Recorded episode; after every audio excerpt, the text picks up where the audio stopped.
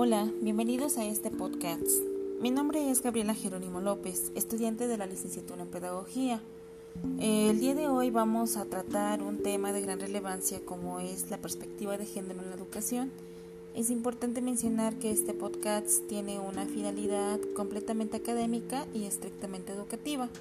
Para comenzar, ¿de qué hablamos cuando hablamos de género? Las sociedades construyeron un concepto de hombre y de mujer a partir bases biológicas, eh, mismos que se convirtieron en preceptos normativos del pensar y actuar de cada uno.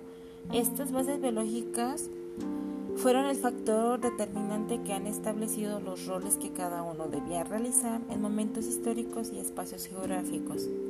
En este devenir histórico, los hombres se reservaron roles relacionados con la vida pública, mientras que las mujeres se les asignaron tareas relacionadas con la vida privada, diferenciación sobre la cual se construyen los roles estereotipos de los derechos y obligaciones de mujeres y hombres en nuestros días. Esta condición de ventaja y discriminación han animado a los movimientos feministas que han pugnado por cerrar las brechas de dichas condiciones entre mujeres y hombres. En esta historia de reivindicación y búsqueda de igualdad de derechos se construye la noción de género. Ahora bien, la perspectiva de género en la educación, aquí conviene hacer una reflexión para dar un valor educativo a las cuestiones relacionadas con el género.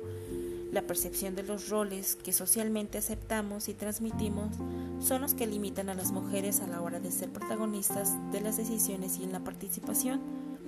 El objetivo de la búsqueda de igualdad de género según la UNESCO es conseguir una sociedad donde se respete a los demás y poder desarrollar el potencial de cada uno al máximo.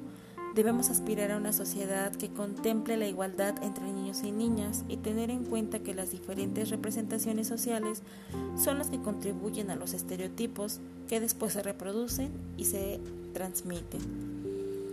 ¿Cómo incluir la perspectiva de género en la enseñanza?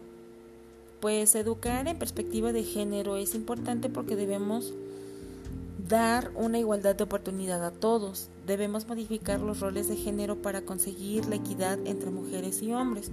Debemos prevenir situaciones de violencia de género, concienciar sobre prácticas naturalizadas y situaciones por las que una mujer puede pasar, pero no son tan normales como las pensamos y que no hacen visibles los mecanismos sobre los que se trabaja este tipo de violencia.